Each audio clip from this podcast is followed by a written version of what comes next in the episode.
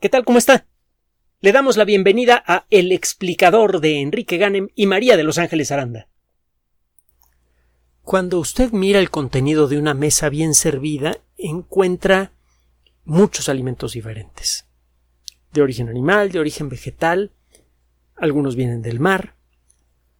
La variedad que encuentra usted en una mesa con comida mexicana buena, por ejemplo, es eh, es enorme, desde luego. Pero si usted se pone a estudiar con cuidado lo que come la mayoría de la gente del planeta, va a encontrar que cuando menos en lo que a los vegetales se refiere, hay tres productos del campo que resultan ser especialmente cruciales para la estabilidad alimenticia o alimentaria más bien de la especie humana. El maíz, el arroz y el trigo.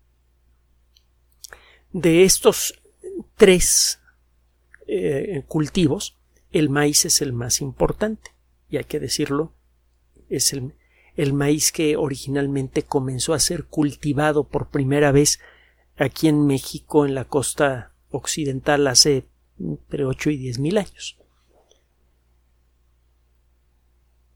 De estos tres cultivos, el que ha resultado, el que es especialmente más importante para el mundo occidental es el trigo. Del trigo salen muchos productos de, gran tradición y gran popularidad en el mundo occidental, los distintos tipos de panes, lo que aquí en México llamamos tortilla, que se parece a algunos panes que se consumen en Medio Oriente, por ejemplo. Y bueno, la lista de productos derivados del trigo es enorme y entre otros está incluso la cerveza. El trigo de, de estos uh, tres cultivos cruciales para la alimentación de la sociedad humana, el trigo es el más vulnerable. A lo largo de los años se pierden millones de toneladas de, de producto como consecuencia del ataque de insectos, gorgojos, es decir, escarabajos pequeños, eh, ataques de pájaros, ataques de roedores, pero en muchos países productores de trigo a gran escala, la principal causa de pérdida de, parcial o total de, de un cultivo es un hongo, el hongo Fusarium va a encontrar usted este nombre en la Wikipedia. Fusarium es el nombre de un grupo de hongos, es, el nombre es un género. Hay muchas especies de Fusarium. Eh, que cuando empieza a crecer en el trigo al principio resulta imposible de ver. Es sólo cuando ya está muy avanzada la infección en la planta que distingue usted en la punta de los granos un pelillo de color blanco. Este, este hongo produce una sustancia que es capaz de producir una enfermedad a veces muy violenta. La, toxina principal de este hongo se llama vomitina. Imagínese de dónde viene el nombre.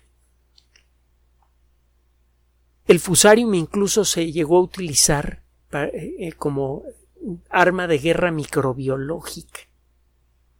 Es eh, algo poco conocido, pero, pero muy importante. Usted puede destruir los cultivos sobre los que, de los que depende un país para, para funcionar. Y al mismo tiempo puede usted provocar enfermedades severas en las personas que consumen el grano. Existe la historia, que la, han discutido mucho, pero bueno, de que en la Unión Soviética ocurrió un ataque entre la década de los 30 y 40. Eh, parece que se contaminó con fusarium la harina para elaborar pan y esto causó una intoxicación masiva que provocó la muerte de más de la mitad de las personas que consumieron esa harina. Es algo realmente eh, terrible. El fusarium todos los años entonces, ataca a muchas plantas de maíz y le digo a veces es casi imposible de distinguir. usted puede tener fusarium disperso en su cultivo y aunque camine usted todos los días revisando las espigas, probablemente no va a encontrar evidencia de su existencia hasta que ya sea demasiado tarde, hasta que muchas plantas estén contaminadas. Cuando eso pasa, por seguridad muchas veces se desecha todo ese grupo de plantas y en algunos casos, porque el hongo puede propagarse con bastante facilidad, en algunos casos toda la cosecha de un productor se puede perder. La cantidad total de, de producto que se pierde todos los años, le digo, se mide en centenares de millones de toneladas. Esto es especialmente sensible si considera el severo, gravísimo problema ambiental que enfrentamos. Un problema ambiental causado principalmente por el exceso de demanda de productos del ecosistema.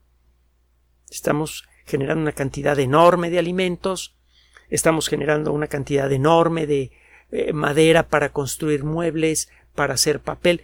No importa en qué rubro se concentre usted, en cualquier rubro productivo, tarde o temprano acaba usted llegando a la naturaleza. Todas las industrias de una u otra manera se alimentan de la naturaleza, todas las industrias productivas. Y todas están trabajando a, a marchas forzadas para satisfacer en nuestra demanda continua de productos nuevos, nos hemos vuelto consumidores eh, patológicos, por un lado y por otro lado, hay que considerar el enorme y siempre creciente tamaño de la especie humana. Cada vez somos más y más y más. Digo que crecemos al ritmo de entre 330 y 350 mil bocas nuevas que alimentar al día, una vez que considere usted todos los nacimientos y muertes. El, eh, a final de cuentas crecemos en un tercio de millón de personas por día. Y toda esa gente necesita comida. Toda esa gente necesita techo, etcétera, etcétera. Bueno, si ya el, el, poner a trabajar el campo para producir comida en grandes cantidades involucra agredir a la naturaleza de muchas maneras diferentes. Tirar árboles para crear nuevos cultivos, utilizar agroquímicos en grandes cantidades, agroquímicos que luego van a parar los ríos y de ahí al mar. Por cierto, el problema que tenemos no es de producción de alimentos ahora. Ciertamente producimos alimentos suficientes para que todo el mundo coma y sobra, por el momento.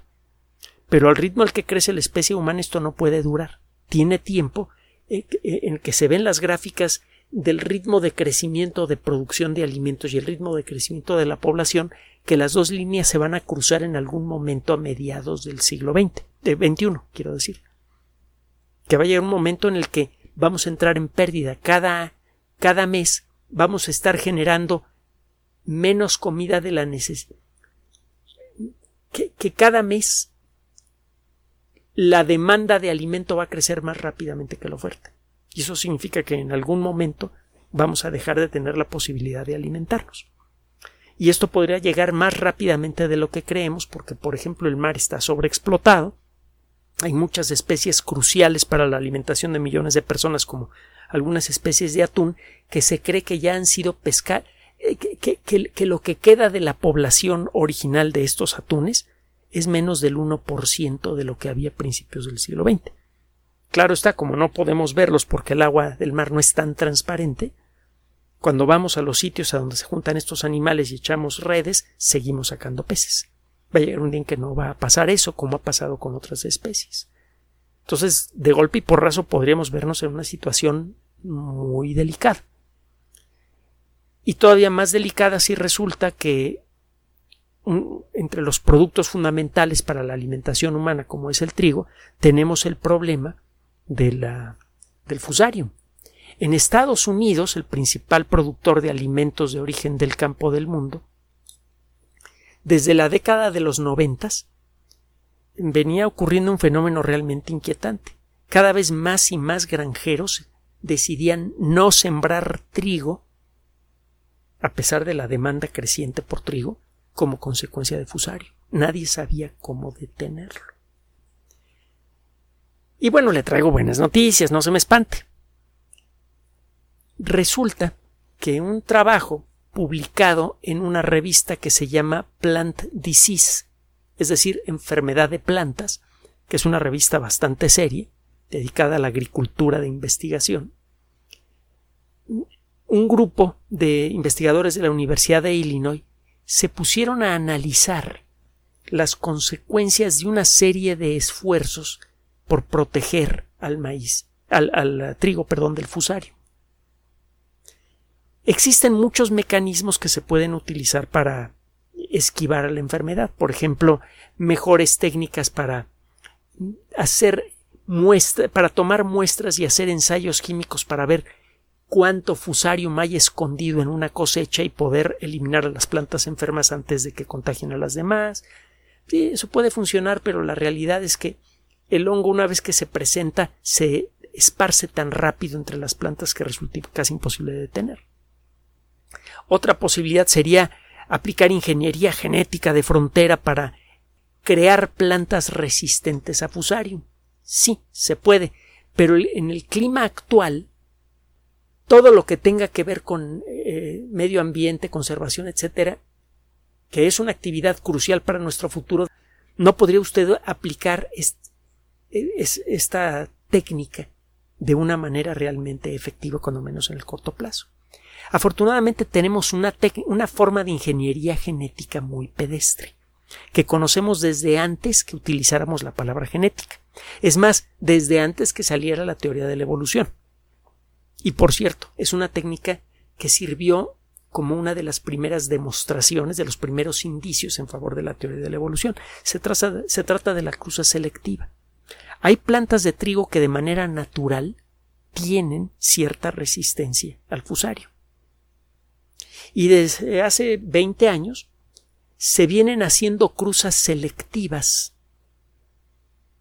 cuidadosamente calculadas para crear variedades de trigo cada vez más y más resistentes a fusario.